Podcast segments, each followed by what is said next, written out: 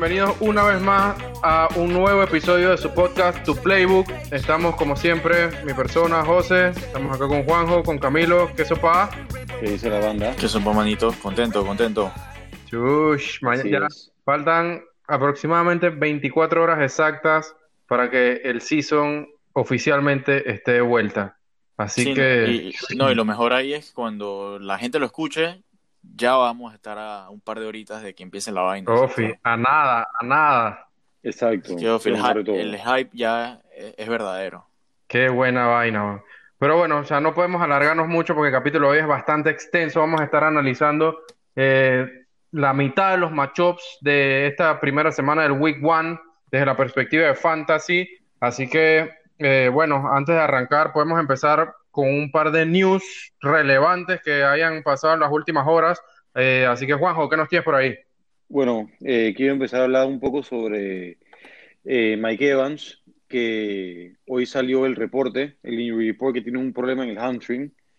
Eh, al parecer puede que sea game time decision.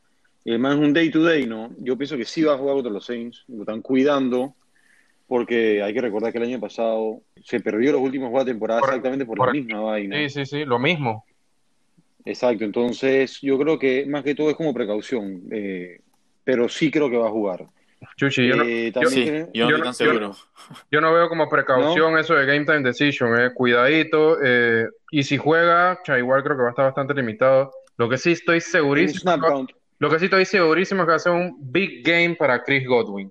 Uf, Eso puede sí, ser. eso eh, va a tener más carga. Y cuidado con Scotty Que Miller. es otro que se ha dicho que, que, hablando de Godwin, que en verdad ha estado tocado en el camp y que no se ha visto como, como, el, como el año pasado. Pero nada, yo iba a decir de Mike Evans que, que yo no estoy tan seguro que vaya a alinearse, así que recomiendo a la gente que esté viva el domingo. En Cauteloso, mañana. cauteloso. De, y además ellos juegan, ellos juegan a las 3, ¿verdad? O sea que, Exacto. que Creo que estar más complicado todavía, en verdad, esa decisión para la gente que, que lo tiene en su equipo. Así que jueguen vivo y tengan un plan B. No, fijo, fijo. Exactamente. Eh, otra noticia interesante es Mike Sanders regresó a practicar. Creo que es algo bastante, Positivo. bastante importante para los, Sí, para los Downers que, que le están dando la oportunidad a Mike Sanders, ya que se espera un big year del man. Grande Aquí Miles. también espero un big year del man. Así que vamos a ver, ¿no? Enhorabuena. Eh, por, sí, man, y, y por otro lado, y el Rigor, eh, no lo veo jugando Week 1. Eh, creo que él va a matar para el Week 2, pero lo van haciendo todo lo posible. Profe, pero, La vaina es que esto, Está practicando. pero dijeron, dijeron, dijeron Sí. que hoy estuvo, estuvo en, en práctica y relativamente que haciendo todo. ah, sí, tratando de hacer todo lo posible, pero el man, estaba- el man lo vieron ah, eh, eh, atrapando Pons, eh, puro, puro Pon Return y vaina para ver, ¿no? Eh, para probarlo, vamos a ver. Eh, pero y hablando de eso, eh, Jeffrey también es otro que pareciera que puede regresar antes de, de lo que se esperaba.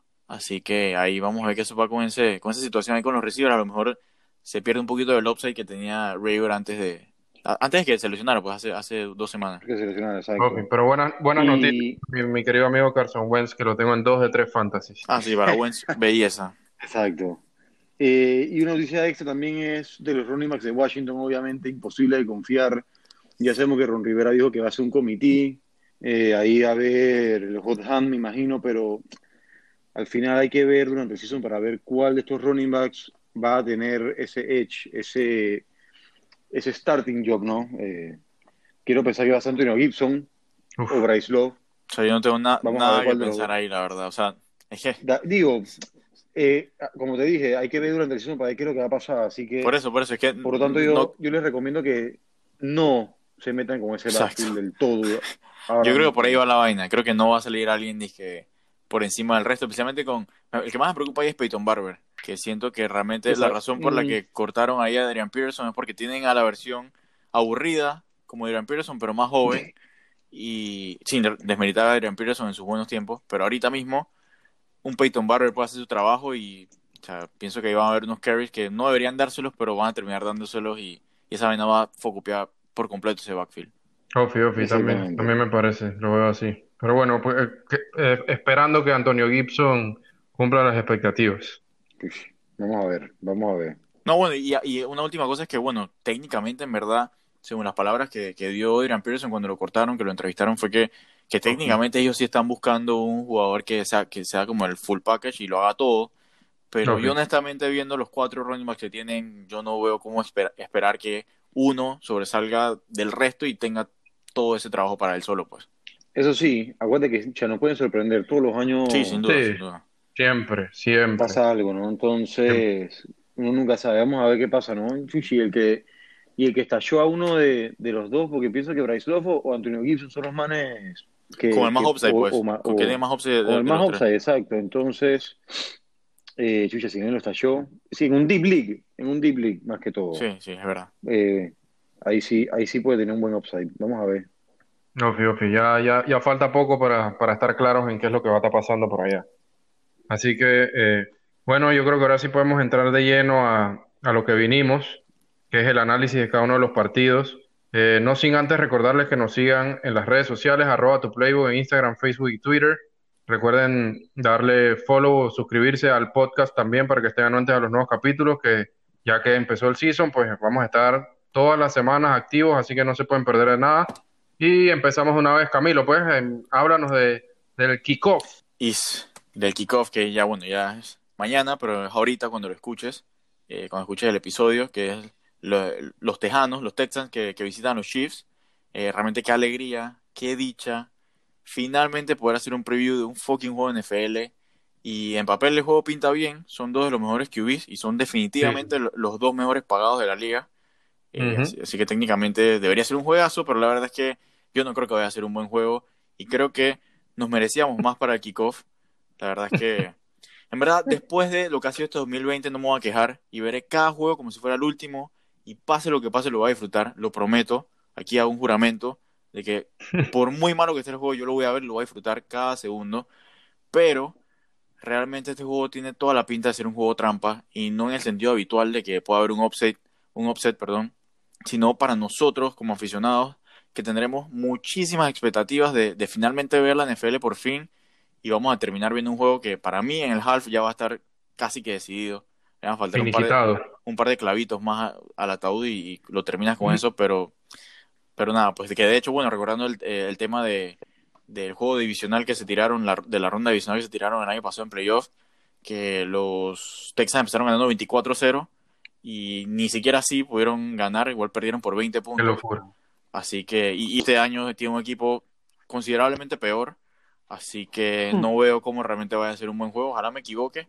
Pero bueno, Football is back y el Fantasy is back. Así que voy a contarles todo lo relevante de este juego. Pero antes debo comentarles, bueno, que el over-under de este juego es de 54 puntos y medio. Es el más alto de todos, de todos los de esta semana.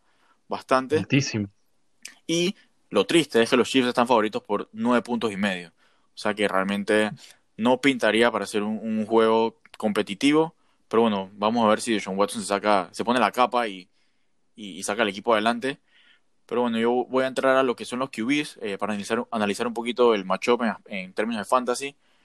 Hablando de, de bueno, de Watson, que realmente con todo y que me parece un matchup bastante jugoso, porque debería ser un tiroteo, me preocupa primero ver cómo es la vida sin DeAndre Hopkins, especialmente porque uno, lo que sea que le tiraras a ese man, el man lo iba a atrapar, era así de sencillo. Eh, dos, que ahora sin toda la marca que atraía Hopkins, la vida para Fuller quizás no vaya a ser tan sencilla como antes. Y lo último también sería que la defense contra el pase de los Chiefs, en verdad pasó agachada el año pasado, pero fueron bien decentes. Sí. Sí, sí, permitieron, sí. permitieron la decimosegunda menor cantidad de puntos de fantasy a los QBs. Eh, na- nada mal, aunque bueno, sabemos que Bershot Breland está suspendido, pero igual eh, pienso que, que tiene un- un- una buena secundaria. Pero bueno, aún a pesar de esto, eh, realmente el- tengo a Watson como el QB5 de esta semana y creo que, es bien posible que ahora sin Hopkins a Watson le dé por correr más la bola y esto obviamente solamente puede ser positivo para los GMs que lo tengan en su equipo. Eh, en cuanto a Mahomes, es mi Q- QB1 esta semana, eh, realmente contra una de las peores, sino que si no es que la peor secundaria de toda la liga. Y también que a pesar de JJ Watt, tampoco tienen un pass rush que dé mucho miedo que digamos, especialmente con, con, lo rápido que se van a separar los receivers. Y, y lo principal positivo de Mahomes, al menos en estas primeras semanas, es la continuidad que, tremenda continuidad que tiene esta offense. Casi que lo único que cambiaron fue el running back y por uno considerablemente mejor a lo que tenían en Damian Williams, eh, que bueno, sabemos que optó por no jugar. Pero bueno, voy a pasar a lo que son los running backs.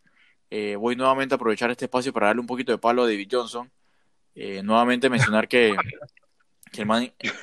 Qué huevo, no, no, soy un fiel creyente en, en, lo que él puede hacer este año, pero, pero nada, igual... lo hemos notado, créeme.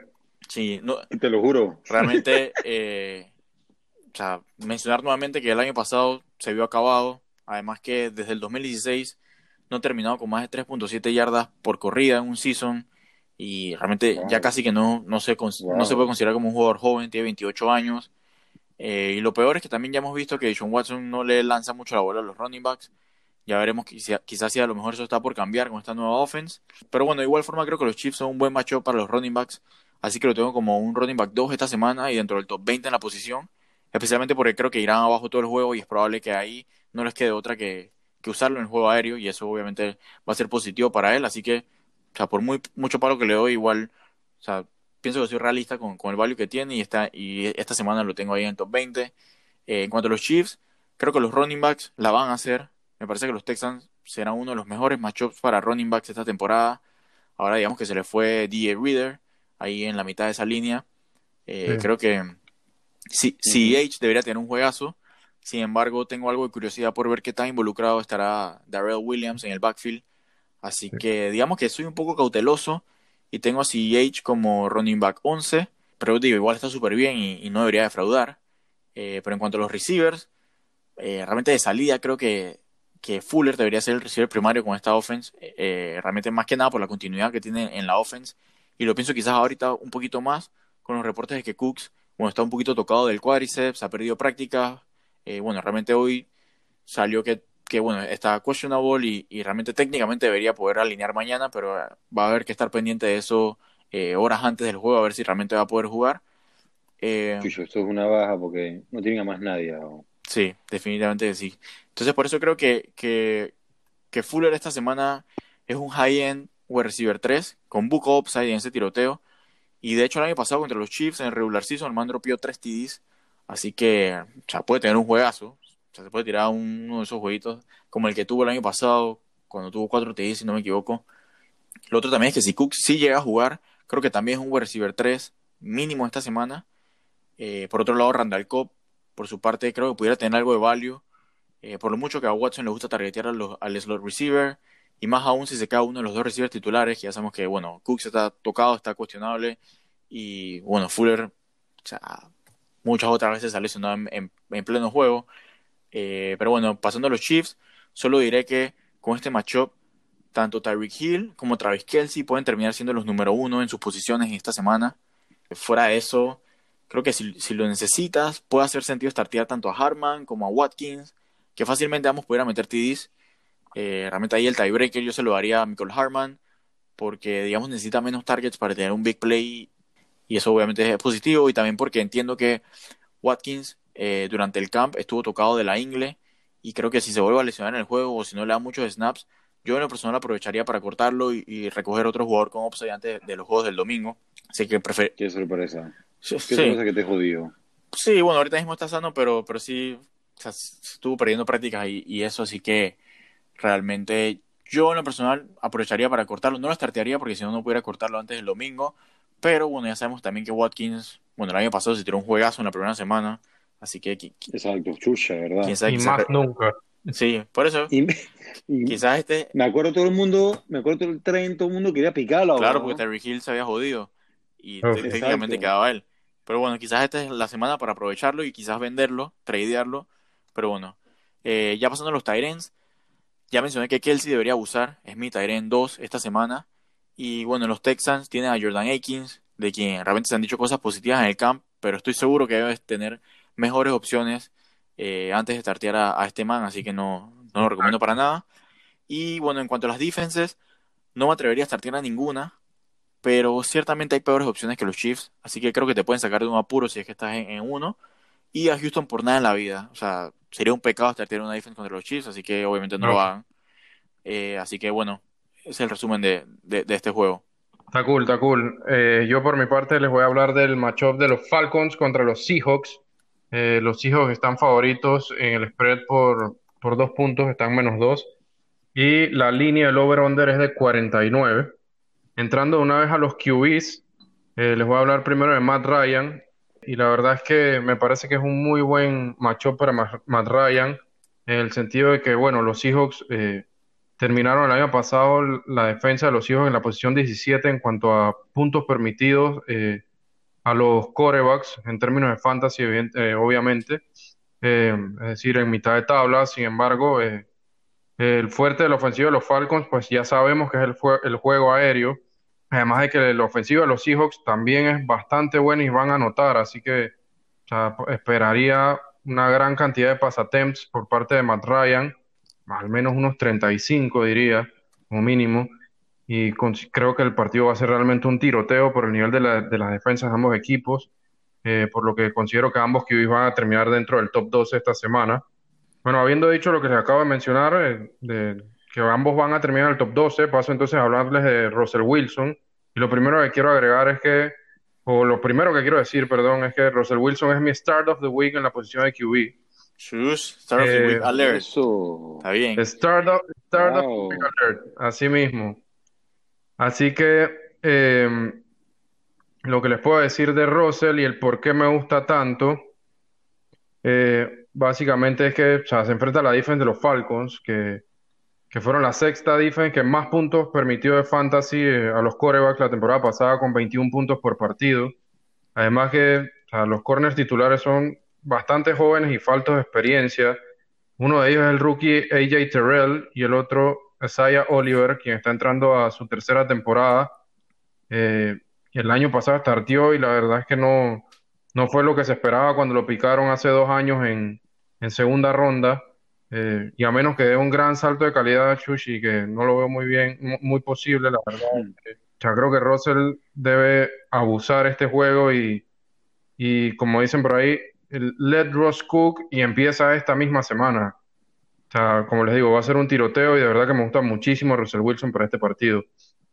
Ya pasando a los running backs. Perdón, eh, antes, de, que, de que pases, yo nada más quería mencionar algo de Russell Wilson, que, que también lo consideré para ser mi start of the week, sinceramente pero ahí quizás me decidí un poquito por no hacerlo porque, no sé, pensé que quizás mi idea con los Stars of Weeks era quizás tratar de ayudar ahí un poquito a, los oyentes y, realmente, obviamente si tienes a Russell Wilson no, no puedes hacer nada, o sea, no te queda otra que startearlo, pues, pero, pero, fin, me parece que, que tiene todo en la mesa para hacer, o sea, incluso top 5, top 4, creo que es mi, mi a 4 para esta semana, así que muy, muy, muy buena esa.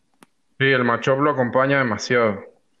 Así que, bueno, pasando a los running backs, eh, hablándole de Todd Gurley, pues la verdad es que me gusta bastante para este matchup como un running back 2, eh, ya, que, ya que se enfrenta a la defensa de los Seahawks, que, que bueno, estuvieron en, en, la posición número 15 en cuanto a puntos permitidos por partido a, la posición de running backs el año pasado con 19.3. O sea, si bien es cierto la llegada de Jamal Adams eh, a Seattle les puede aportar muchísimo contra el juego terrestre, la verdad es que Gurley también es excelente apañando pases desde el backfield y sabemos que lo mucho que le gusta a los, a los Falcons targetear a sus running backs, o por lo menos eh, siempre fue así con, con Devonta Freeman. Eh, así que realmente veo a Gurley teniendo por lo menos unos 20, bueno, no por lo menos, digamos en el rango de 20, 22 touches esta semana, eh, que creo que es más que suficiente para un talento como la clase de Todd Gurley para terminar entre los running backs 15 y 20, es decir, un running back 2. Aguanta, y también quiero decir una cosita rápida ahí de Dirk Cotter y su ofensiva. Eh, le encantan los screen passes. Yo creo que Todd Gurley va a tener pocos targets. Eso sí. Eso es lo que le gusta a él. Sí, sí, además que, o como nada, ya... Nada más quería agregar eso. No, está cool. Nada más quería agregar eso. Es un, un, muy buen take, sobre todo porque, como les digo, o sea, va a ser un tiroteo este juego. O sea, que van a pasar la bola y Gurley va a ser uno de los targets, o sea, te lo aseguro. Sí, claro. Sí, está en el game plan. Está bien, game plan bien metido.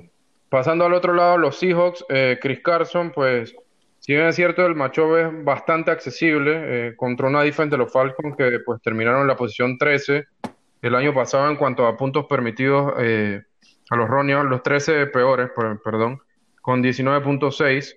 la verdad es que me asusta un poco el hecho de, de que lo que se ha comentado de que se espera que Carson no tenga tanta carga como tuvo el año pasado y que se le puedan dar estos breaks eh, eventuales con Carlos Hyde y también se ha hablado muy bien del rookie DJ Dallas que parece que ya casi que se ha asegurado esos terceros downs como el pass catching back eh, así que la verdad es que veo a Carson como un low, low end RB2 por esta semana. Ok. En cuanto a los receivers, o bueno, Julio Jones, la verdad es que no tengo nada que agregar con Julio, o sea, simplemente va a estar starteado, lo tienes que tener starteado sea como sea y esperas un número de receiver 1, eh, así de sencillo. Eh, con Calvin Ridley, bueno, la verdad es que con el tiroteo que, que ya les he comentado que espero que sea este partido, no me extrañaría para nada que terminara como un wide receiver 1 esta semana. Eh, sin embargo, lo tengo como un high-end wide receiver 2, low-end wide receiver 1, enfrentándose a la defensa de los Seahawks, que fueron los 15 que más puntos permitieron a los wide receivers el año pasado, con 22.1 puntos por partido.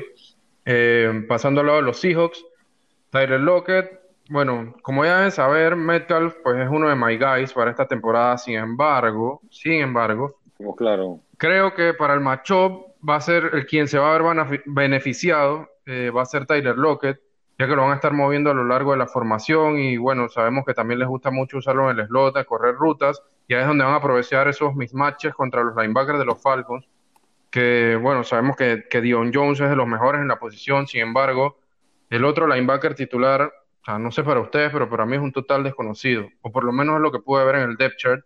Es un Mandy que Foyesade o Luokun, no tengo ni la menor idea de quién es ese man, pero es el otro linebacker titular. Y ese va a ser el match que van a estar que, que creo y considero que van a estar explotando los, los Seahawks. Así que tengo a Lockett como un wide receiver 2 esta semana. Eh, DK Metcalf lo veo con Buco upside y definitivamente lo startearía como mi wide receiver 2, esperando que, que pues obviamente me retribuya de esta forma.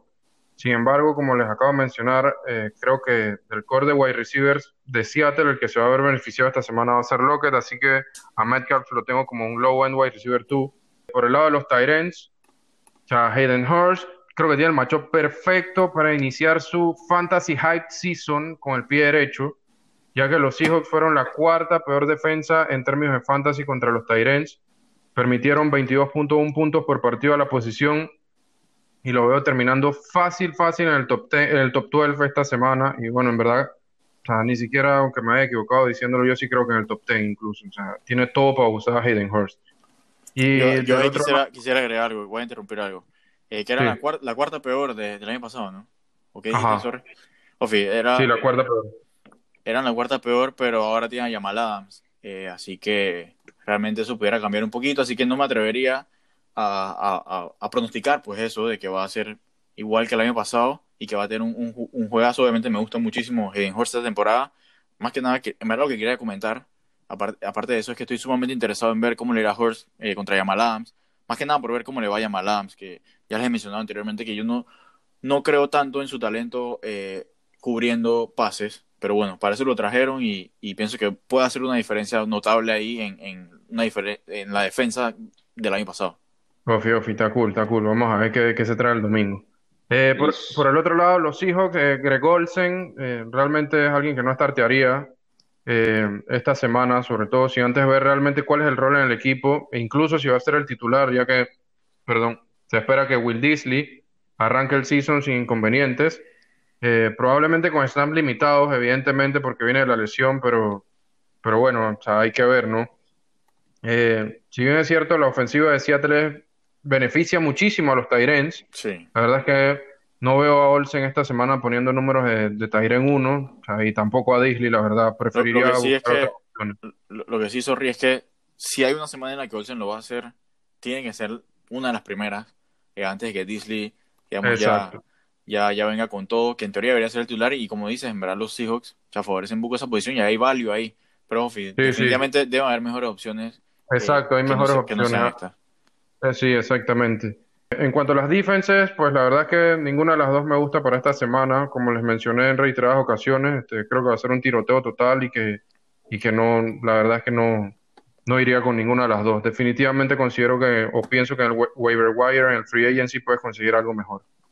Así que bueno, este es el análisis de los Falcons contra los Seahawks. Y Juanjo, ¿qué nos tiene, ¿cuál es el próximo matchup que nos tienes allá? Bueno, yo le voy a hablar un poco de los Browns at Ravens. La línea está en menos 7.5. El, o el over-under 48.5. Y este juego es importante, ¿no? Un juego divisional para comenzar la temporada. El año pasado se repartieron el, eh, la serie 1-1. Los Browns ganaron el primer juego en Cleveland. Increíble, pero cierto. Pero perdieron el segundo, obviamente, en Baltimore. Eh, también quiero hablar un a, voy a empezar un poquito a hablar de los QBs de cada equipo. Primero los Ravens, obviamente. Todos sabemos el potencial de Lamar en fantasy, sobre todo. Eh, sabemos que el season pasado contra este equipo tiró 6 TDs, eh, únicamente 2 INTs y casi 500 yardas en- entre los dos juegos, ¿no? Además de que corrió para 170 yardas. Eso es Qué locura, running back, brother. qué locura. Entonces, obviamente, aquí no hay mucho que decir el man. Esto es obvio. Sobre todo porque invertiste un pick alto Claro, en el man. claro. Tienes starter en, en tu liga de aquí a Week 16. Claro. Week 17, disculpa. Sí. Week 16 porque sabemos que van a llegar playoffs antes y lo van a guardar un juego. Me gustaría, me gustaría Eh, agregar algo, es me gustaría agregar algo ahora que hablas de Lamar Jackson. Y es que creo que este Ajá. puede ser quizás uno de los matchups más duros de toda la temporada. Así que si no le va tan bien o si no logra los números del año pasado, donde todas las semanas abusaba, paciencia, no se desesperen, no Exacto. paniquen. Es Exacto. solo algo de esta exacto. semana y o sea, seguramente desde la, desde la siguiente semana va a volver a agarrar ritmo y, o sea, y va a valer la pena pues el, el draft capital que usaste para llevártelo. Exacto. Exactamente. Por otro lado de Baker Mayfield, yo soy un poco más escéptica con este man. El- en su primer juego, el season pasado contra los Ravens, el man tiró para más de 500 yardas, eso sí. Tiró tres dos INTs, pero sabemos que ese juego lo cargó eh, el gran Nick Chubb. Eh, ahorita voy a hablar un poquito de él, ¿no? Tiró pa- pa- ti- Eh, disculpa, tiró para más de 500 yardas, no me acuerdo de esa vaina. Entre, ¡Wow! entre, entre los, no, entre En los los dos juegos. entre los dos juegos. Pucha, yo, Tiró, yo dije que tiró cua- casi yo 400. pensé que era cuando habían ganado, yo dije, No. qué verga. No, no, no, eh, Oh, eh, tiró 390 y pico en el primer juego, bro. Es que le, le ha jugado bastante bien a, a Baltimore en tres de sus cuatro El problema juegos. fue que ajá, el segundo juego sí le fue mal. Tiró 190 yardas, eh, un TD, creo que dos INTs. eh, No fue muy bueno. Entonces, eh, obviamente los stats de Rodgers no lo va a contar porque son nulos y sabemos que el mano es un dual threat como la mar. No. La verdad es que yo no, no recomiendo utilizar a Baker en este, a Baker en este matchup. Primero porque su línea no confío en ella. Yo sé que ese fue el focus de atención en los season, pero ya sabemos que no va a contar con su, con su center starter, JC Treter, que está jodido. Entonces va a entrar el rookie, Nick Harris, a tomar el mando, además del otro rookie, first rounder, Derrick Willis, ¿no? Que va a ser su tackle. Yo creo que esto va a ser un largo día, además de que los Ravens se reforzaron en esa defensive line. Y no sé cuánto tiempo le den a Baker para tirar la bola. Sabemos que el man under pressure no es muy bueno. No, que no digamos. vamos a mencionar que, que perdieron a Michael Pierce, pero sí, bueno, trajeron a, a, a Calais Campbell. A Derek Wolf y Derek Wolf. Sí, sí. No, fi. Bueno, vamos a ver, vamos a ver cómo. Vamos a ver, entonces, eh, no confío mucho en Baker. Yo sé que muchos fantasy owners no lo van a tener starteado este week, eh, por lo cual no es muy relevante que digamos en, en términos de fantasy para esta semana. Eh, hay que ver cómo se desenvuelve todo lo que viene. Acuérdense, estamos comenzando esta vaina apenas. Así es. Eh, quiero hablar un poco de los receivers de Jarvis Landry, Odell. La verdad es que de los dos, Landry vio poco targets y atrapó para más de 200 yardas contra los Ravens en los dos juegos del season pasado. Entonces, digamos que Odell sí fue nulo. Creo que fueron 66 yardas, 67 por ahí, entre los dos juegos. Eh, y todo esto en verdad porque tiene un corner como Marlon Humphrey, que, que es un animal y ha buen- sabido cómo carajo manejar a Odell. Eh, ¿Qué cosa, José? no, que es un animal. Y yo solamente ahí, y disculpa que te interrumpa, quiero traer la pregunta rapidito a la mesa. ¿Quién es el wide receiver uno de Cleveland? ¿Odell o Jarvis? Odell. Yo creo que Odell. Eh, Odell tiene el edge. Sí. Odell tiene el edge. Pero este matchup en sí no me gusta, ni siquiera para flex. Creo que eh, es, es hora de estallarlo, por lo menos esta semana, para ver cómo se desenvuelve. Me inclinaría mucho más por Jarvis, Jarvis Landry por, por, el, por el hecho de que le va mucho mejor eh, contra, contra los Ravens, porque bueno, sabemos que Marlon Humphrey es el que va a guardiar a, a Odell y eso le da un poco más de flexibilidad a Jarvis Landry. Ey, no, pero, pero espérate, ya, ya, Sí. ya que trajiste la pregunta a la mesa, y obviamente me imagino que la trajiste con esa con ese picante de que, Intención. de que Ajá. piensas que a lo mejor no es Odell, o alguien puede pensar que a lo mejor no es Odell. Al- Eh, alguien, pues, yo también pienso que es Odell, pero los números del año pasado dijeron otra cosa. Por no, eso pero, lo traigo a la pero, lo- pero es que Pero Odell se no, jodió, acuérdate. Odell estuvo jugando casi todo el season lesionado. Sí, realmente- claro. Es, es un sample size bien pequeño y, y siempre que ha estado sano, man ha sido de los mejores receivers de la liga. O sea, o sea, pero es que estúpidamente pasado, eficiente y además el mismo contrato que tiene Odell versus lo que tiene Jarvis, que también le están pagando bien, yo pienso que determina de que él tiene que ser el wide receiver uno. Así que, que Ofi, creo, creo Claro. que ahí, ahí no hay debate, en verdad. Eso sí, para este week no lo considero wide receiver uno. Eh, creo que ni siquiera de Sí, flex, como dije. Creo que Jarvis Landry sí es un low end wide receiver 2 para este week.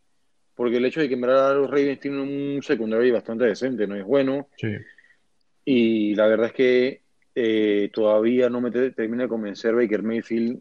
Y bueno, por, por lo que dije la offensive line, ¿no? que pienso que va a estar corriendo por su vida. Y por lo que voy a decir ahora en unos momentos cuando lleguen los running backs eh, sobre esta ofensiva. Eh, por el lado de los Ravens, de los running backs, de, de los wide Receiver. receivers, todos aquí sabemos que yo soy fanático de Hollywood Brown. Sí.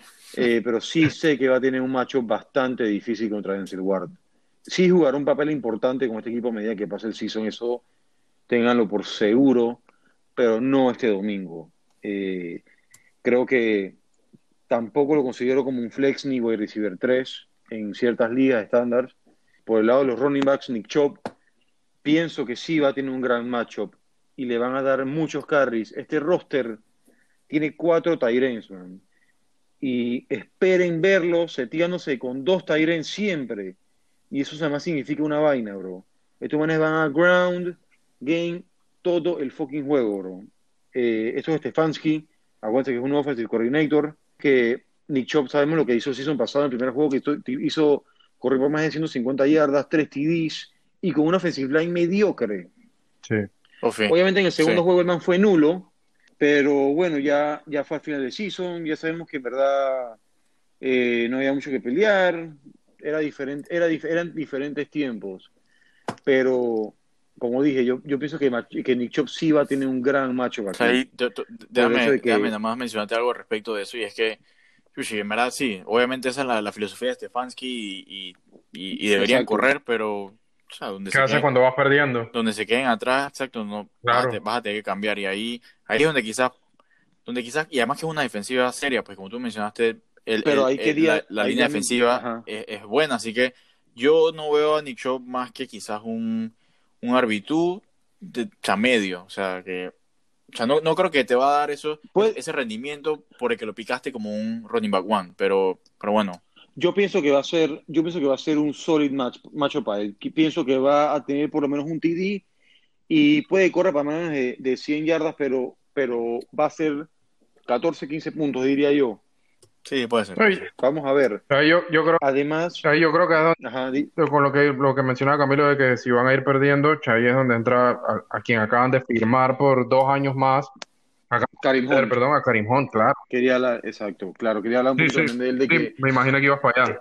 Sí, sí, sí. eh, obviamente, eh, si llegamos a esos términos de que obviamente van tan, tan debajo en el marcador, eh, obviamente en passing situation se la van a dar a Karim Hunt, que la verdad es, es el obvio, obvio startup, ahí va PPRs, pero digo, no lo veo como una forma viable tampoco de, de, de fantasy. Si me ponen a elegir entre Karim Hunt y Nick Chop, obviamente me voy a ir por Nick Chop en week one, eh, por el hecho de que además es RB1 en el equipo. Eh, obviamente también no podemos dejar, dejar por atrás a, a, a Karim Hunt, ¿no? Pero no sé, eh, pienso que hay que esperar con él. Del lado de los Tyrens, obviamente Austin Hooper no es buena opción para este week contra los Ravens. Eh, los Ravens no dejaron que ningún Tyren llegara a más de 50 yardas el, año, el season pasado. Son un muy buen fucking stat, weón. Además de que el man tiene demasiada competencia para repartir la bola, ¿me entiendes? OBJ, tienen a Landry, Karim Hunt, que es el que va a recibir los passing downs.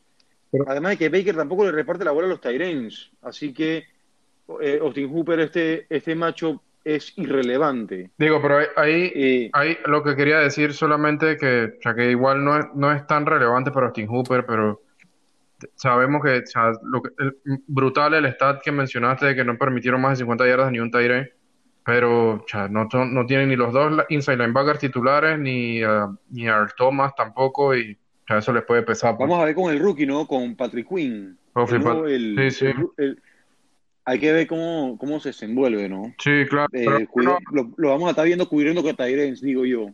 Ofe, igual tampoco es que eso no era nada con Austin Hooper, simplemente un, un datito ahí, ¿no? Que, Un datito. es, otra, es otra, otra defense, o sea, es una defense distinta a la hora de cubrir a los Tyrants, lo que fue el año pasado, esta Exacto. temporada. Y bueno, del otro lado, obviamente, Marc Andrews. Este man debe ser starter sí o sí. Primero, porque tuviste que picarlo alto si lo tienes en tu fantasy. Y obviamente no tiene sentido dejarlo en un player así en la banca. Eh, sabemos que el man es un game changer y por lo cual no hay mucho que decir, man. Este man, además de que le fue muy bien contra los Browns el season pasado. Eh, por lo tanto, yo espero un muy buen matchup de él. Y como dije, obviamente tuviste que dar un pique alto por él, así que no lo, no lo veo en la banca en ningún fantasy. O sea, ni un owner va a tomar esa estupidez de riesgo. Eh, pero bueno, ese es por mi parte mi análisis de, de los, de los fantasy players más relevantes de, los, de, este, de este matchup de los Browns contra los Ravens. Eh, sin más que agregar, quiero pasarle la bola a José, que nos viene con otro matchup. Digo a Camilo, disculpa, que nos viene con otro matchup interesante. Sí, sí, bueno, quizás no de los más interesantes, pero bueno, antes de, entrar ahí a ese juego, voy a hablar de que, hablando de las defense, eh, que bueno, que Baltimore, o sea, pienso que es obviamente candidatazo a, a, a pues, o sea, realmente pienso que tiene un, un buen value ahí y puede dar buenos puntos. Eh. Cleveland sí, o sea, está complicado startear a alguien contra, contra Lamar. Jackson. Así Exacto. que, pero bueno, nada, más- nada más, nada más que- nada más quería mencionar eso. Es casi tanto pecado como, como contra los Chiefs. No tanto, pero casi. Eh, pero bueno, Yo creo que no hay un, yo creo que no hay animales en este mundo que en verdad hay que estar en una defensa contra Mahomes o Lamara. o- Sí, no, una locura. bueno, de que hay, de que los hay, los hay, pero exacto, Sí. alguien, alguien que, que sepa lo que está haciendo no debería hacerlo. Pero Claro, bueno, vale la pena, vale la pena men- mencionarlo, Camilo, buen take ahí. cool. El, Gracias, de verdad. el siguiente juego que tengo aquí, bueno, el siguiente es el de los Jets at Bills, eh, que bueno, visitan Buffalo. El over-under de ese juego es 40 puntos y Buffalo está favorito por casi un touchdown, por 6 puntos. Eh, bueno, por un touchdown, 6 puntos. Eh, pero bueno, vo- voy a cuerearlo por temas de tiempo, pero igual si, si me quieren interrumpir por algo de lo que voy a decir, métanle. Eh, aquí hablando de los QBs, creo que Josh Allen debería tener un juego decente contra una defense que en verdad no debería darle muchos problemas a estos Bills. Y los Jets son especialmente vulnerables con sus dos corners. Es por esto que yo creo que Josh Allen tiene un buen floor en este juego y lo tengo de QB6. Sin embargo, hay un par de cosas que me preocupan y por las cuales fácilmente pudiera quedar fuera del top 10 esta semana. Y es que, uno, sabemos que no es muy, no es muy accurate lanzando la bola y, y quizás no pueda explotar de- eh, del todo este buen matchup. Dos, puede que la defense de Buffalo sea demasiado para la offense de los Jets y los Bills no se vean en la necesidad de estar lanzando tanto la bola.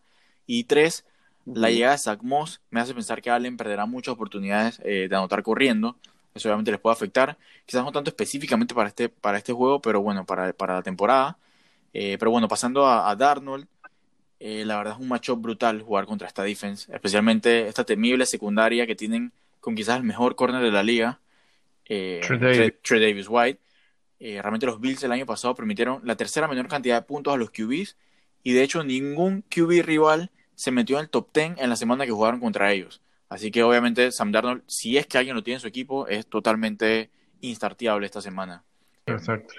Pero bueno, pasando, pasando los running backs, eh, por parte de los Bills, la verdad sigue siendo todo un misterio cómo van a splitear ese backfield. No tuvimos precision, así que no sabemos bien qué van a hacer.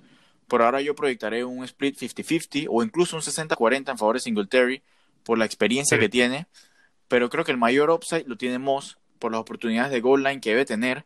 Pero también creo que tiene el floor más bajo de los dos. Eh, realmente a ambos los tengo como running back 3 esta semana. Y bueno, vale la pena mencionar que el año pasado la defensa de los Jets fue de las mejores de la liga contra la corrida, especialmente tomando en cuenta, digamos que lo fácil que era pasarles la bola, pero realmente ya fueron bastante buenos contra la corrida. Creo que estuvieron en el top 3 en yardas eh, Sí. corriendo, si es que no fueron el segundo. Realmente ahorita mismo no me acuerdo, no tengo la, la estadística. Pero bueno, es verdad que perdieron, perdieron a Jamal Adams, que seguro era muy, muy importante para ese aspecto de la defense. Pero bueno, Brad- Bradley McDowell no es ningún bulto, así que tampoco creo que vayan a perder tanto en el juego terrestre. Pero bueno, eh, y en cuanto a los Jets, en verdad me preocupa mucho eh, el tema de Le'Veon Bell con la presencia de Frank Gore. al menos en las primeras semanas, eh, realmente cada corrida es valiosa para Bell para tratar de quizás compensar las pocas oportunidades que tiene de anotar en esta offense. Y encima puede que con un game script negativo la mayor parte de este juego ni siquiera haya tanto volumen. Así que bueno, me preocupa un poquito. Pero lo que sí tiene a su favor es que eh, básicamente va a venir de abajo la mayor parte del juego y casi que no tiene receivers. Así que Bell va a estar muy involucrado en el juego aéreo. Y por eso, más que nada en ligas half PPR o PPR, para mí es un running back 2 con un floor alto pero que necesita anotar si quiere ser más que eso. Así que nada, pues no, no me parece uno de los mejores matchups para él, pero definitivamente digo, lo picaste y tienes que meterlo y pienso que puede hacer un trabajo decente, hacer al menos 10, 11 puntos mínimo y bueno, quizás con un poquito de upside para más.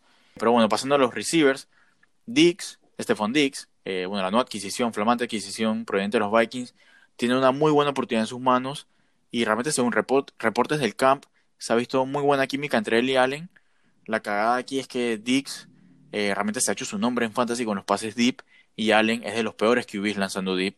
Así que por ahora lo tengo como un high-end wide receiver 3, con un floor bien alto, es verdad, eh, y con algo de upside, eh, digamos, para más, si Allen logra conectar con él, que en verdad no está fuera de las posibilidades. Pero bueno, realmente el otro problema para Dix es que en Buffalo sigue John Brown, que fue sumamente consistente el año pasado, y que ahora jugando contra los segundos corners de los equipos debería seguir siendo productivo. Y digamos que por eso me pareció un muy buen pick en los drafts, más que nada para ocupar un bench spot. Eh, me parece que estaba cayendo demasiado, lo estaban ninguneando. Eh, así que me pareció un buen pick. El tema es que no van a haber muchos targets en esta offense y menos en este juego que deberían dominar de principio a fin.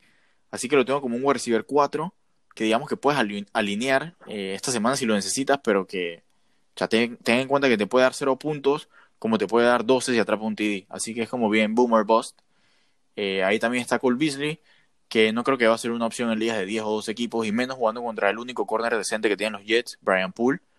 Eh, pero bueno, en cuanto a los Jets, el único que creo relevante mencionar es Jamison Crowder, Jamison Target, que debería ser una máquina de targets, especialmente con el marcador en contra todo el juego. Y de hecho el año pasado, Crowder tuvo dos de los tres mejores desempeños de receivers en fantasy contra la defense de los Bills. Eh, realmente los ah, Bills, digamos que se sienten cómodos limitándote a puros pasecitos cortos en el slot, pero no te van a regalar nada deep. Y ahí es donde, de hecho, creo que el otro de esos juegos, de esos tres juegos, de los tres mejores juegos contra los Bills, fue Jarvis Landry, que bueno, que es también un, slot receiver. Así que básicamente es como la filosofía de, que ellos tienen en la defense. Así que hay una oportunidad para Crowder. Creo que él y sus probables 10 targets lo convierten en un wide receiver 3, pero con casi nada de upside. Pero bueno, ya te puede resolver de un mal apuro poniéndolo de flex o quién sabe. En cuanto a los Tyrants, ya hablando un poquito de ellos, no veo a Dawson Knox, el Tyrant de los Bills, como una opción viable. Simplemente no hay suficientes targets para todos y sería realmente solamente rezar porque haga un TD y más nada.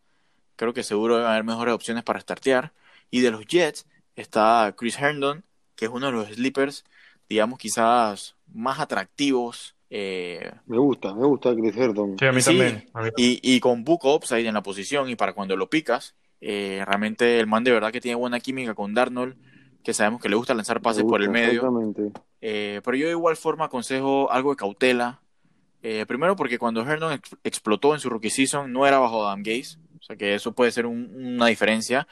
Y particularmente para este juego contra, contra los Bills, porque realmente Buffalo no es nada malo contra los Tyrants. Así que creo que les va a tocar ser pacientes a los GMs que tengan a Hernon eh, en su equipo y, de ser posible starten a otro jugador.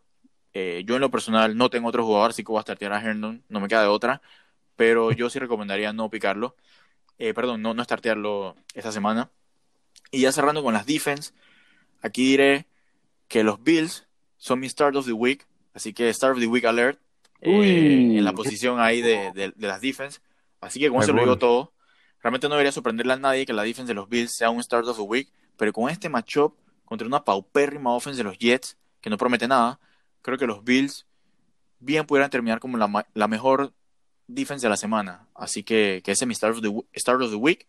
Y en cuanto a los Jets, no creo que sea una opción razonable esta semana, así que ya veremos en alguna otra. Así que bueno, ahí doy la palabra aquí a mi colega José para que nos hable del siguiente juego. Está cool, está cool. Yo voy a hablarles acá por acá de los de los Panthers contra los Raiders. Reciben a los Raiders los, Panthers. Eh, están favoritos los Raiders por en una línea menos 3. y el over-under está en 47. Eh, hablando un poquito de los QBs, primero que todo, eh, empiezo con Teddy Bridgewater, el nuevo QB de los Panthers, que si bien es cierto, pues el, matchup es bastante bueno, ya que los Raiders fueron el cuarto equipo que más puntos le permitieron a la posición de QB el año pasado, con 21.3 puntos por partido. La verdad es que no me siento para nada cómodo y nada confiado estarteando a Bridgewater sin antes realmente saberlo tirar los pases deep que se ha comentado que está que, le, que vienen trabajándole en, en, el training camp en la nueva ofensiva de Matt Rule.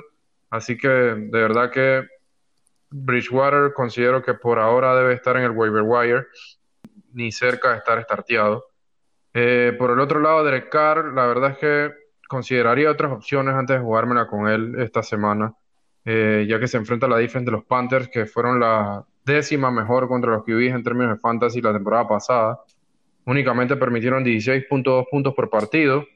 Eh, además que o Derek Carr viene con dos receivers rookies que sabemos que el offseason no fue para nada regular, eh, no tuvieron los, los rookie minicamps, los OTAs, los juegos de preseason para prepararse y, y, esta va a ser su primera acción de, de NFL y de partidos reales, así que la verdad es que no estoy muy, muy contento con, muy convencido con Carr para este partido. ¿verdad?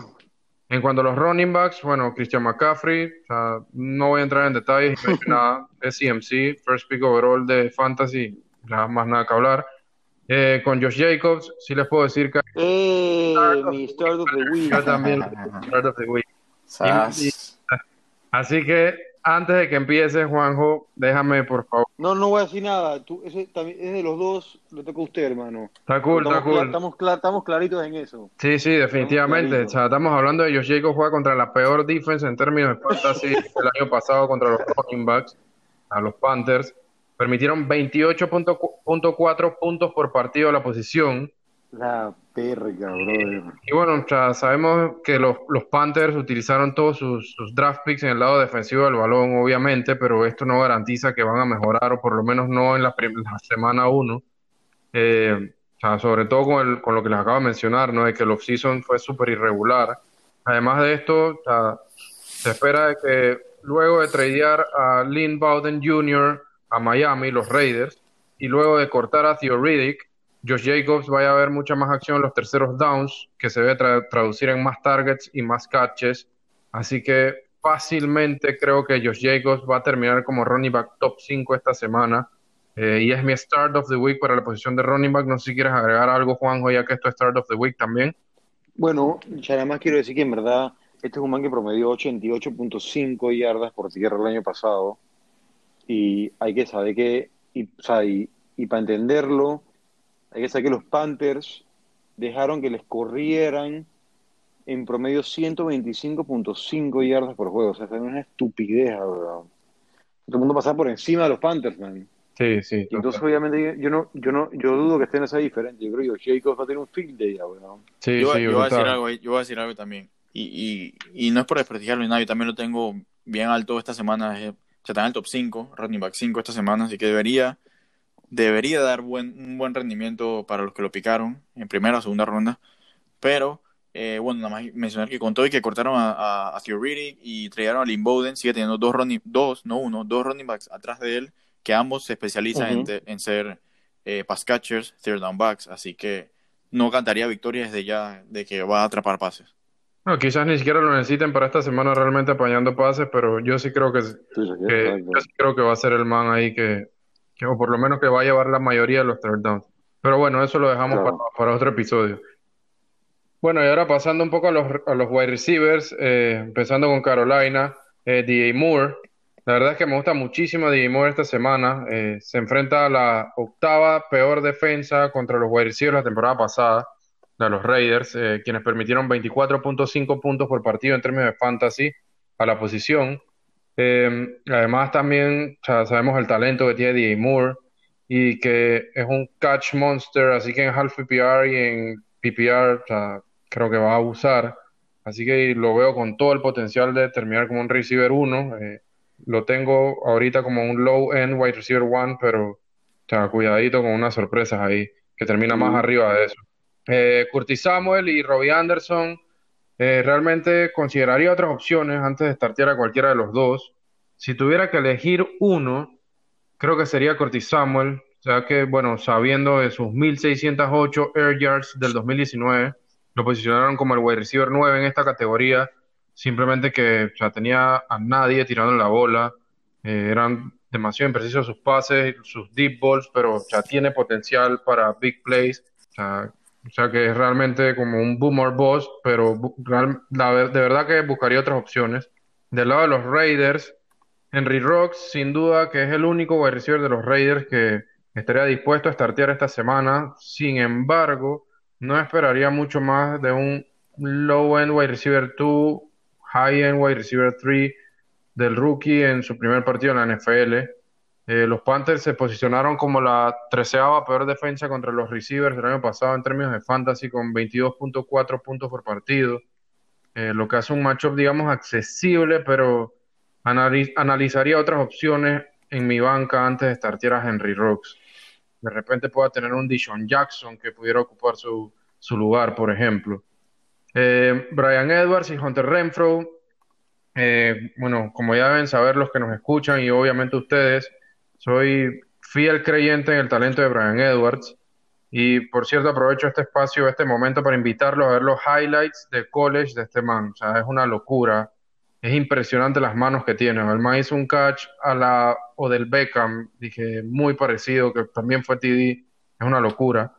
Pero la verdad es que creo que para este matchup, Renfro puede terminar siendo eh, el wide receiver que más se vea beneficiado esta semana para los Raiders y el que mejores números ponga en fantasy. Eh, recordemos que el año pasado el man cerró sus últimos dos partidos con más de 100 yardas y anotó en ambos partidos. Y del wide receiving core de este equipo es el que más está familiarizado con el esquema y que ya tiene la experiencia de un año en el equipo, ¿no? Así que esto pudiera jugarle a su favor, sin embargo, mm, tampoco es que me sentiría muy confiado starteándolo. Sí, yo ni un poquito a Renfro. Sí, yo tampoco. Con los, con los Tyrants, sí, no, para nada. Realmente creo que en la parte de receivers, ahorita. Liga, 16, quizás. Eh, sí, una deep, deep league. Claro, un deep league, exactamente. Pero muy deep. en los Tyrants, eh, Ian Thomas, el de Carolina, eh, estamos hablando de un man que es bien atlético y que tiene un matchup bastante accesible con los Raiders, que fueron el segundo peor equipo contra los Tyrants en términos de fantasy el año pasado permitieron 9.3 puntos por partido, pero la verdad es que evaluaría otras opciones antes de startear a Ian Thomas, ya que eh, no solamente viene tocado, ya que en una de las últimas prácticas del training camp como que se tocó, eh, aunque ya Matt Rule dijo que definitivamente va a startear esta semana y Ian Thomas va a jugar, pero no sabemos cuánto van a utilizar esta ofensiva los Tyrants, así que lo veo como un Tyrant 2 y deben haber mejores opciones en el en el free agency o en el waiver wire para que pueda jugar con los matchups. Y Darren Waller, por el lado de los Raiders, la verdad es que, eh, si bien es cierto que los Panthers fueron la quinta, peor, la quinta mejor defensa perdón, en términos de fantasy contra los Tyrants, solamente permitieron 5.6 puntos por partido la temporada pasada. Waller es el arma principal del juego aéreo de los Raiders, así que debe tener todos los targets eh, y los números para poner stats de Tyrant top 10 esta semana. Eh, aparte de eso, lo, picaste para startearlo, o sea, no, no hay duda de que tienes que ir con Waller. En las defensas, mm, la verdad es que no me la jugaría con ninguna de las dos esta semana. Seguramente pudieras encontrar mejores opciones en el waiver o, en el free agency. Eh, ambos QB son muy cuidadosos, no suelen tirar muchos INTs. Y bueno, si bien es cierto, los Panthers lideraron la liga en sacks el año pasado, la línea ofensiva pues de los Raiders es bastante buena. Eh, entra este año, según PFF, proyectado a ser la novena mejor línea ofensiva, así que tampoco creo que vayan a hacer muchos sacks, así que no, no me iría con ninguna de las dos. Y bueno, habiendo dicho esto, pues este es el, el análisis del matchup de los Panthers y los Reyes para esta semana. Y le cedo la palabra al pelado Juanjo. Eh, bueno, yo voy a hablar de los Lions adverse. Eh, la línea está en menos 3 los Lions están de favoritos y el over de 44 under, también under over 44. Eh, este es otro juego divisional en la, en la NFC North, en el cual los, en el cual los Bears el año pasado ganaron los dos juegos. Eh, obviamente hay que recordar que en un juego startió Jeff Driscoll y en el otro David Blow. Eh, sin, sin Stafford, obviamente los Bears tienen una ventaja mucho más grande. Además de tener una defensa mucho más completa, ¿no? un equipo mucho más completo en sí. Eh, pero entrando un poco más en fantasy, en, lo- en- en los QBs, quiero hablar un poco de, de Matthew Stafford. Sí, tiene una lesión que lo dejó fuera casi toda la temporada. Eh, pero sí, tiene un macho bien, bien fucking difícil contra los Bears. Eh, la verdad es que fueron muy buenos contra los QBs el año pasado. Pienso que sí, que, que en verdad que si Stafford está healthy, el man puede ser uno de los mejores fantasy, fantasy players del año, fantasy QBs del año. Pero esa semana no lo tengo starteando por el hecho de que juega contra, tiene un matchup difícil. Además de que eh, eh, sabe, sabe eh, jugar contra los, contra los Lions, sabemos cómo le va, le va bien contra ellos, la verdad. Eh, por lo cual, en verdad, no estoy convencido de Matthew Stafford este week.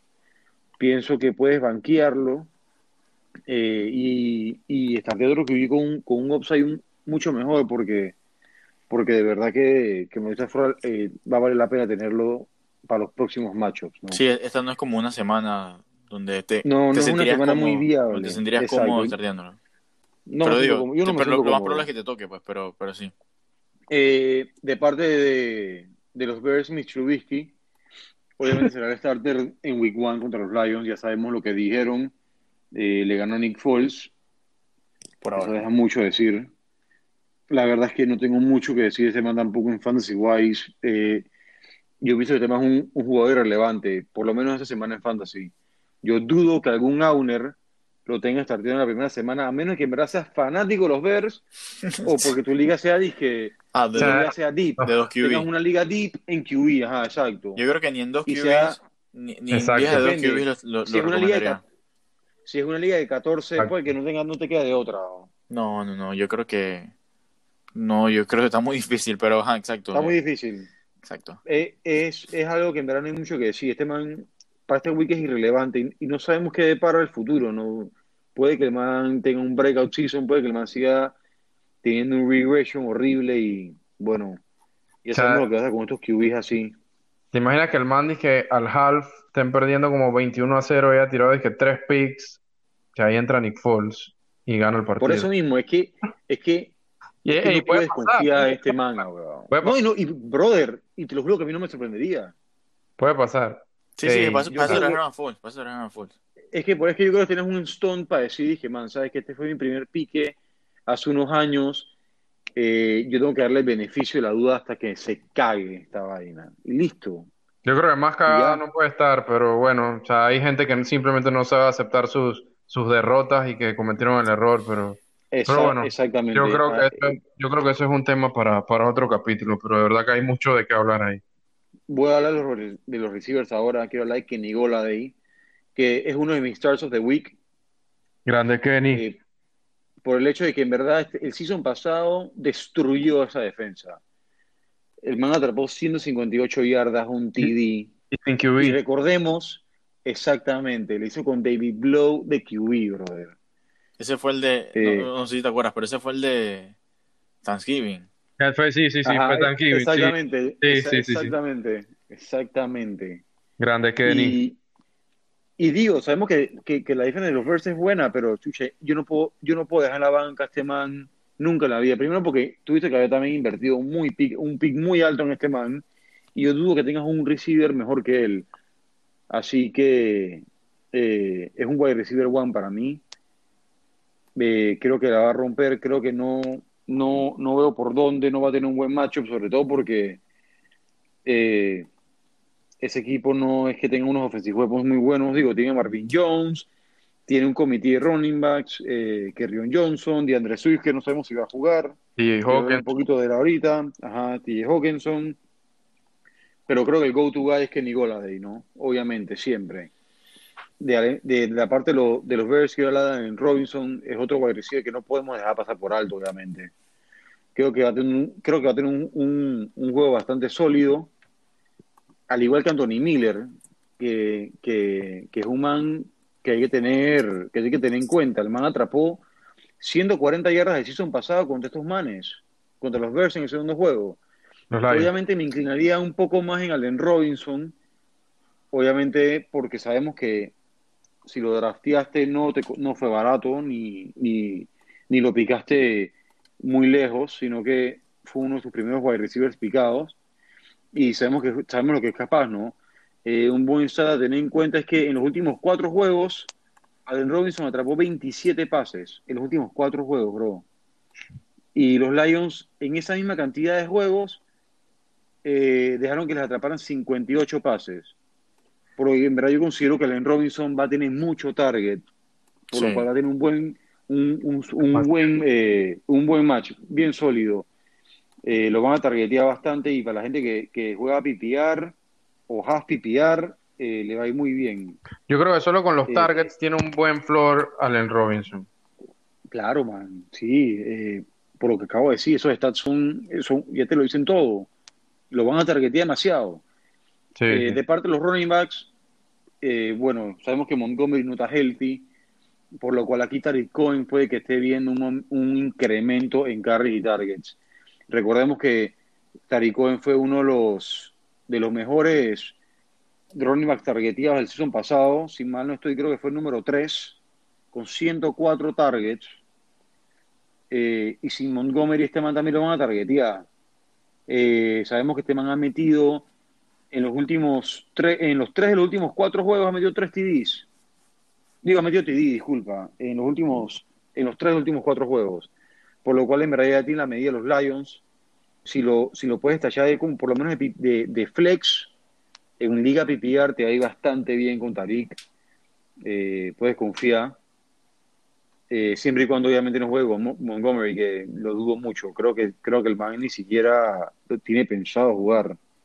No, no, no, no. Si estaba questionable o, o si estaba out.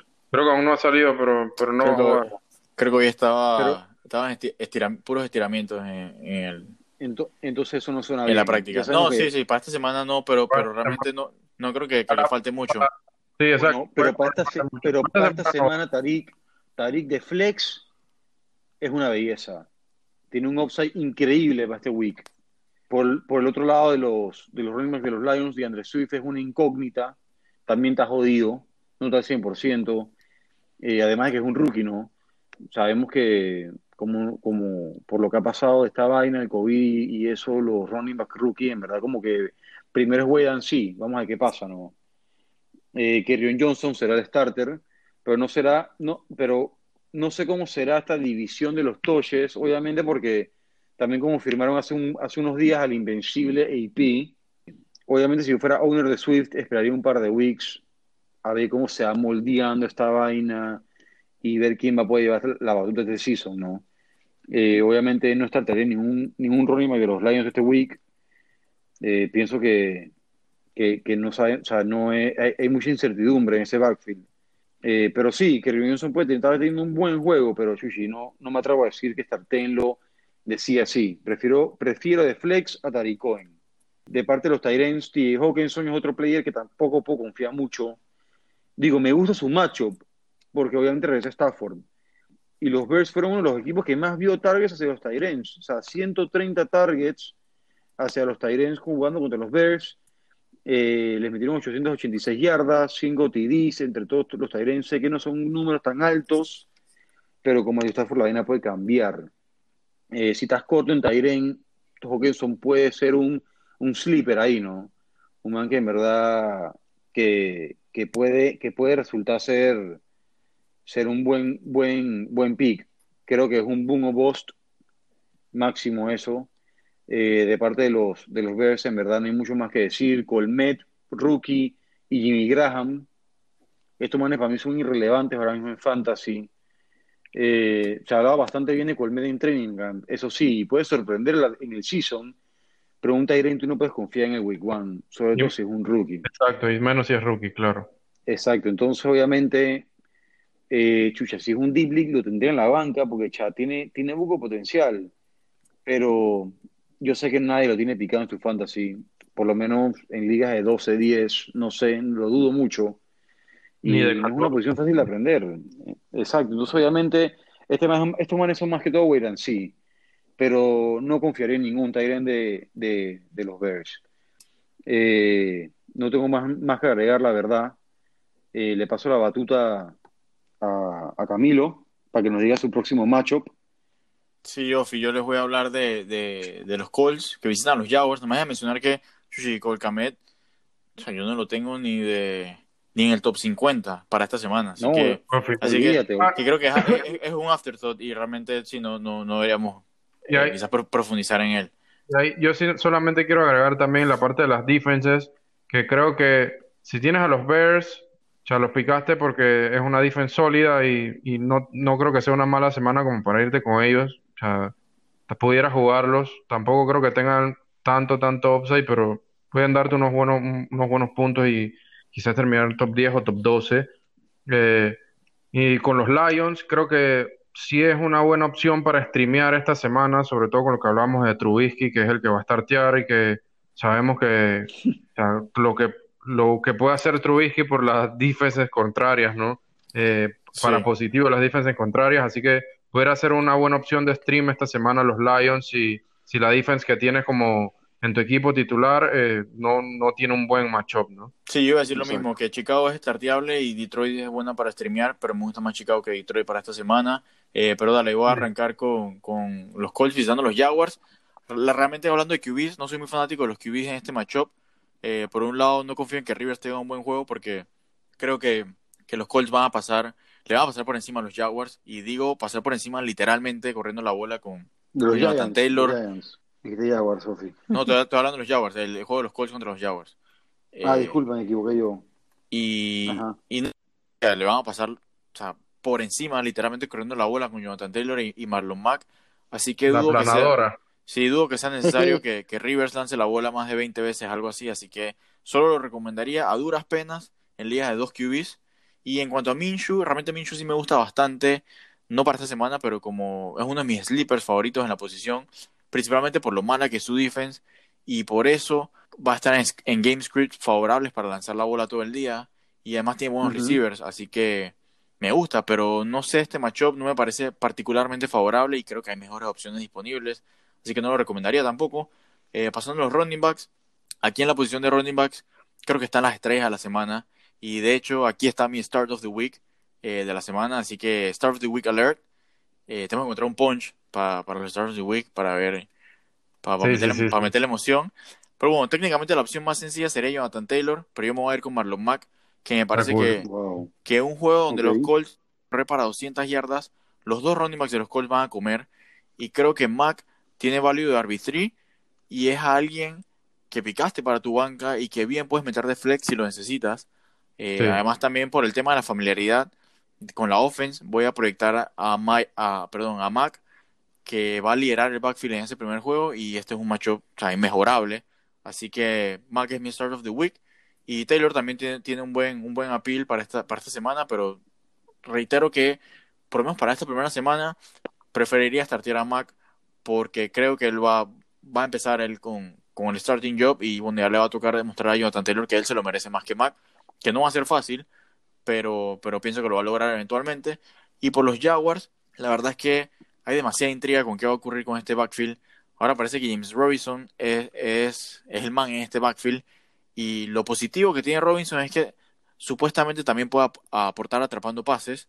Pero bueno, habiendo dicho eso, fuera de Chris Thompson, que pudiera estar viendo buena cantidad de touches por el game script que van a tener, la verdad no trataría a nadie más. Realmente, aun si James Robinson termina siendo el titular indiscutible por encima de Osigbo y Armstead cuando regrese, realmente no le encuentro mucho valor a esos 12, 14 touches por juego que, que, que, que tendría, porque no creo que sean touches de calidad en esta offense. Habiendo dicho eso, si tienes un espacio en tu banca, o sea, recógelo pues y a ver si, si te sacas la lotería y si no, pues lo botas y ya, pues realmente no pasa nada. Lo que sí es que si el man la hace, obviamente ya te va a costar muchi- muchísimo más eh, picarlo después de la primera semana. Así que si tienes ese espacio ahí en la, en la banca, pícalo de una. eh, A lo, a lo Alfred Morris en el 2012. algo así, Sí. algo así. Eh, pero bueno, hablando de, de receivers, me gusta Buco DJ Shark, tanto para la temporada como para este juego. especialmente con lo bien que se habló de él en el camp y también con lo que dijo Gruden de que va a estar moviendo, va a estar moviéndolo por toda la formación mucho más. Pero bueno, para este juego específicamente lo tengo como una opción top 20 en la posición y con opción de terminar top 10 si se tira un juego como el del año pasado en la semana 11 que atrapó 8 pases para 104 yardas y 2 TDs. Eh, creo que esos serán unos buenos numeritos para meterse ahí como un receiver 1. Y también este, este año hay buque incertidumbre con los corners de los Colts. Pero bueno, fuera de Shark, las probabilidades indican que uno, entre Conley, Chenault y, y, Westbrook, pueden hacer algo en este juego donde seguro pasarán en la bola, pero realmente los bajo su propio riesgo. De estos tres, no vería mal estallar a Chenault eh, por su upside, pero no lo tiraría de una vez a la candela, digamos, hasta no ver o hasta no estar más claro de, qué piensa hacer Gruden con ellos. Y de los Colts, eh, por lo que mencioné anteriormente, de que les van a pasar por encima los Jaguars, veo duro que algunos de los receivers tengan un juego destacado. Eh, lo mejor, lo mejorcito de esto sería T.Y. Hilton, obviamente, que lo tengo como un wide receiver 3, pero hay par de red flags, más que nada por jugar por primera vez con Rivers, no sabemos realmente cómo será, y porque quizás no sea nada necesario lanzar la bola, así que realmente no, no, me parece. Dime, dímelo. Quiero hablar algo de la Vizca. Eh, claro, claro. sé que te encanta. Yo soy un, fan, sí, su favorito. de la Vizca de que el man era sophomore en Colorado, weón. O sea, ese man en verdad tiene potencial para ser un gran, gran wide receiver en NFL. Puede que este año no, por el cast que tiene, pero eh, obviamente como vamos a entrar en rebuilding mode, los Jackson Jaguars, eh, creo que este man, creo que la ofensiva futuro puede producir bastante, siempre y cuando los piques sean buenos, ¿no? Sabemos que Trevor Lawrence prácticamente ya es un Jaguar, así que hay que ver, ¿no? Tú, puedes ver, ¿no? Pero tú ves el futuro. Eh, no veo forma alguna. Yo lo dije en, el episodio, en uno de estos episodios. Sí, sí, sí, en el de la ronda adicional. Eh, Jaguars tiene el pick número uno, bro sí, ahí, ahí, yo, debatí que no se lo iban a llevar, pero ya después de lo último que ha pasado, es, es lo más lógico, se lo van a llevar. Ahí el punto es que voy a decir algo que dije en ese mismo episodio y es que ya no me sorprendería que Trevor Lawrence no quisiera, no quisiera declararse para el draft si va a jugar para los Jaguars. Especialmente, obviamente eso hace sentido, aunque últimamente no ha pasado tanto así, pero también está el tema de que al final le acaban de robar un año de college. Bueno, en verdad, no, va a jugar. No, no, verdad, es verdad, va a jugar, va a jugar. Es verdad. Pero, ya quién sabe, pues si algo termina pasando y no, y no pueden jugar una temporada entera, ya no vería por qué no jugar otra y, y, seguir metiéndole solo, solo para no llegar a Jacksonville, que aparentemente todo el mundo quiere salir corriendo de ahí. Eh, pero bueno, y también que es un mercado bien pequeño. Pero bueno, eh, siguiendo con los, con los receivers, quiero mencionar que, que también está Paris Campbell y Michael Pittman, que me parecen buenos stashes ahorita mismo, digamos que para ver qué es lo que traen pero quizás decepcionan en este matchup, igual que T.Y. Hilton. Y yo a ellos dos los tengo como wide receiver 5 a ambos. Así que habrá que tenerles paciencia, especialmente a Campbell, que tiene el rol del, slot. Y creo que eso puede ser valioso, más que nada por la costumbre de Rivers de, de targetear ahí en el medio. Pero realmente donde tengas la oportunidad de recoger un buen waiver, a ambos los, los dropearía realmente la primera semana. Eh, y pasando los Tyrens, puede ser que Eifert tenga algo de valor este season, pero dudo mucho que sea esta semana, o al menos pienso que hay muchas otras opciones. Y en cuanto a Jack Doyle, creo que te la puedes jugar esta semana eh, con Doyle, ahora con la noticia de que Borden lo metieron en el, en el IR. Eh, Sorpresa. Sí, bueno, y además también sabemos lo mucho que, que Rivers ama a los Tyrants, pero igual a Doyle yo lo tengo a duras penas en el top 20, así que muy probablemente tiene mejores opciones, pero habiendo dicho eso, yo lo startaría por encima de Chris Herndon eh, si lo tuviera, así que, que pienso que eso vale la pena mencionarlo. Eh, y, cuando, y en cuanto a las defense, ya hablando de ellas, creo que los Colts son una de las mejores opciones para esta semana. O al menos. Alert, vivo, the week. dale, dale, métele. obviamente. Métele, métele. No, no, no, nada, nada, más quería decir que obviamente Indianapolis lo considero como el start of the week por el hecho de que no hay no hay offensive weapons por la cual pelear contra estos manes. Eh, pienso que, que va a ser un low scoring game de parte de los de los Jaguars, por lo cual es un buen macho para los, para los, para los Colts. Además de que no tienen un running game, no sé, no sé cómo estos van a carburar, así que... Sí, que, que, eh, eh, que, eso es importante, porque en verdad si te pones a ver, sorry que te haya interrumpido, pero si te pones a ver, si los Colts van a estar arriba todo el juego, obviamente los, los Jaguars van a tener que lanzar la bola y eso también van a ser yardas y puntos que le van a descontar a los, a los Colts, pero si ellos ya van a saber que les van a pasar la bola, o sea, se presta muchísimo para INTs, para sacks, Claro. para quizás pick six. Entonces, ya, y además que tampoco tienen un buen juego terrestre los, los Jaguars. Así que básicamente yo sé lo que vas a tratar de hacer y tengo formas de, de, de- de hacer puntos, pues, de la defense. Ya, si los Jaguars carburan, ya quizás será más garbage time o, o la necesidad de lanzar 40 veces la bola.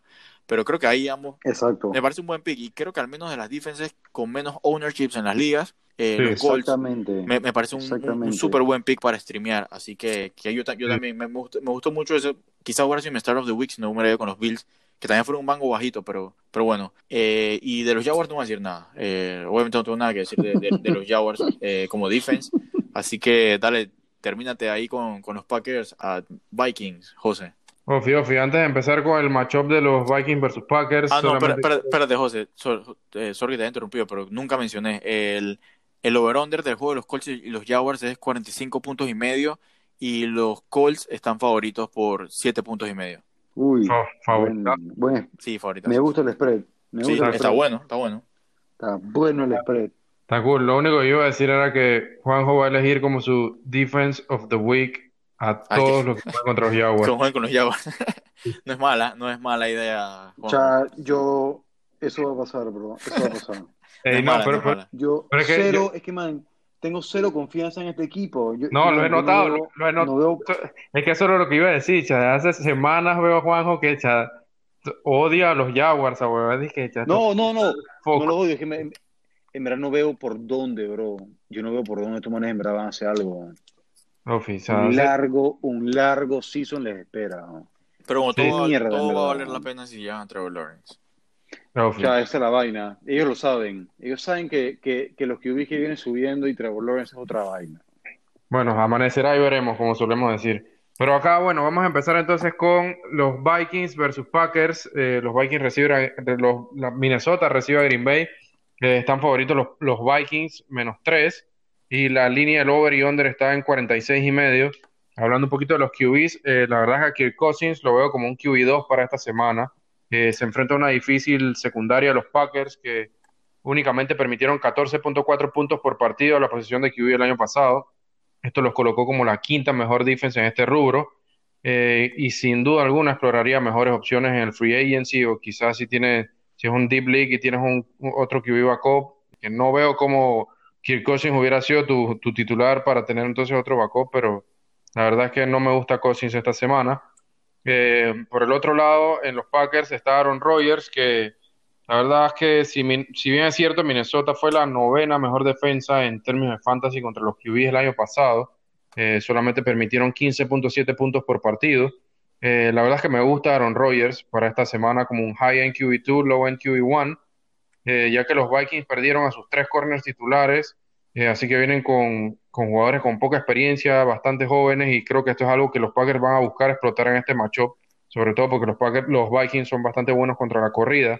Habiendo dicho esto, paso a los running backs eh, y les voy a hablar de Dalvin Cook, el running back de los Vikings, que en mi opinión es quizás uno de los mejores stars de esta semana. Eh, sabemos que fue evidentemente pues pique top 10 en, en tu liga y obviamente lo tienes que startear, pero luego con el potencial de esta semana terminar en el top 5, se enfrenta a una defensa de los Packers que pues fueron la novena peor contra los running backs el año pasado, permitieron 20.7 puntos por partido a la posición y bueno, también perdieron a su mejor linebacker y líder de tackles, que fue Blake Martínez, así que creo que por aquí es donde... Blake. Sí, sí, así que por aquí creo que creo que por esta área el juego terrestre es por donde Minnesota va a buscar explotar o, o quizás tratar de buscar este partido, ¿no? Por el lado de los Packers, eh, Aaron Jones, la verdad es que tiene un matchup bastante complicado. Eh, los Vikings únicamente permitieron 11 TDs terrestres la temporada pasada, eh, lo que los posicionó como la onceava mejor defense contra los running backs en términos de fantasy. Aaron, eh, Aaron Jones va a tener el volumen y los targets desde el backfield, lo que lo pone para mí en un rango de RB2, pero low end. La verdad es que no soy, no soy nada fan del matchup, pero de todas formas, o sea, toca startearlo por donde lo picaste, ¿no? Pero no tengan alta- altas expectativas con Aaron Jones, la verdad. Eh, en los wide receivers, Adam Thielen creo que va a ser un matchup súper interesante y fun to watch el de Thielen contra Jair Alexander. Eh, definitivamente Thielen va a ser, va, va a tener los targets eh, y creo que solo por el volumen ya puede estar en el rango de wide receiver 2. Sin embargo, no me extrañaría en absoluto un down game eh, al enfrentarse a la décima mejor defense contra los receivers eh, el año pasado. Permitieron 20.3 puntos por partido los Packers. Eh, por otro lado, ahí mismo con los Vikings tenemos a Olavisi Johnson y Justin Jefferson. la verdad es que no startearía ninguno de los dos. todavía no se sabe si realmente BC Johnson va, va, a ver los snaps como wide receiver 2 o si van a tirar a Justin Jefferson directo a la candela eh, creo que es algo que está por verse. Eh, a la larga sí creo que Jefferson va a ser el que va a valer la pena de tener y que va a ser el wide receiver 2 del equipo, pero no estoy seguro que para esta semana lo vaya a hacer y no estartearía ninguno de los dos realmente. Eh, por el lado de los Packers, Davante Adams, no tengo mucho que decir, solamente que es un target machine que debe aniquilar a la inexperimentada secundaria de los Vikings y lo veo a matar, fácilmente como top 12 por por decir de que el peor escenario posible esta semana. Eh, pero lo pusiste como el peor escenario posible, o sea, sí, es un top, top, 12, o sea, digo, es un receiver 1, pero ni siquiera, o sea, en el peor escenario posible terminará de receiver 12, a mi, a mi parecer. Pero, y, y, y, por, ¿Y por qué, sorry? ¿Por, por qué va a quedar top 12? O sea, porque es un target machine y la, la defense de la secundaria, los corners de los Vikings son totalmente inexperimentados perdieron si, estás tan alto con Rogers, que yo no estoy alto con Rogers, lo tengo a 16, eh, mm. y Avante Adams lo tengo, lo tengo más arriba. O sea, me sorprende que, que, que lo tengas así como top 12 en vez de que sea top 5, top 6 si estás tan, alto con, Rogers. Pues. Por eso te decía, porque no, que Davante va a matar. Sí, sí, totalmente, totalmente. Aquí lo quise dejar como un poco, eh, no, no sé... No, pesimismo, pues, por si acaso. Sí, algo de pesimismo, por, por si acaso. Por si acaso, los, que, los que les iba a hablar de al enlazar bien, Camilo, Camilo ese, eh, ese me pareció, equipo, hermano, quiere salvar, me, hermano quiere salvar la vaina. No, me pareció, un poco, me pareció un poco incongruente, pero, pero ese, si, si, si, no, es por, no. si, si, es porque piensa que, que al enlazar y Valescani pueden tener un mejor juego, entonces ya, ya lo entiendo, pues. No, no, creo, no, no, creo, ojo, no creo que vayan a tener un mejor juego que Davante Adams. Simplemente no, no he dicho que... eso. No he dicho eso, porque va a tener un juego, un juego suficienmente decente para, para cargar a Rogers y que Davante eh, Adams no, claro. tenga, no tenga el pero final. Eso es lo que, eso es lo que quise decir, exactamente. Ahora, totalmente es el peor escenario posible para Davante Adams que sea, digamos, top 12. O sea, fácilmente puede quedar top 5 esta semana sin ningún problema. Pero, pero bueno, pasando un poquito al enlazar y envíes, como les decía, eh, creo que pudieran tener un juego algo decente. No sé cuál de los dos realmente, pero no estartearía ninguno de los dos. Eh, si tuviera que elegir uno, quizás, o lo más probable es que me iría con Lazard. Sin embargo, los evitaría a toda costa para esta semana por lo menos, sin antes saber qué rol van a tener y qué tanto va a confiar Aaron Rodgers en ellos, ¿no?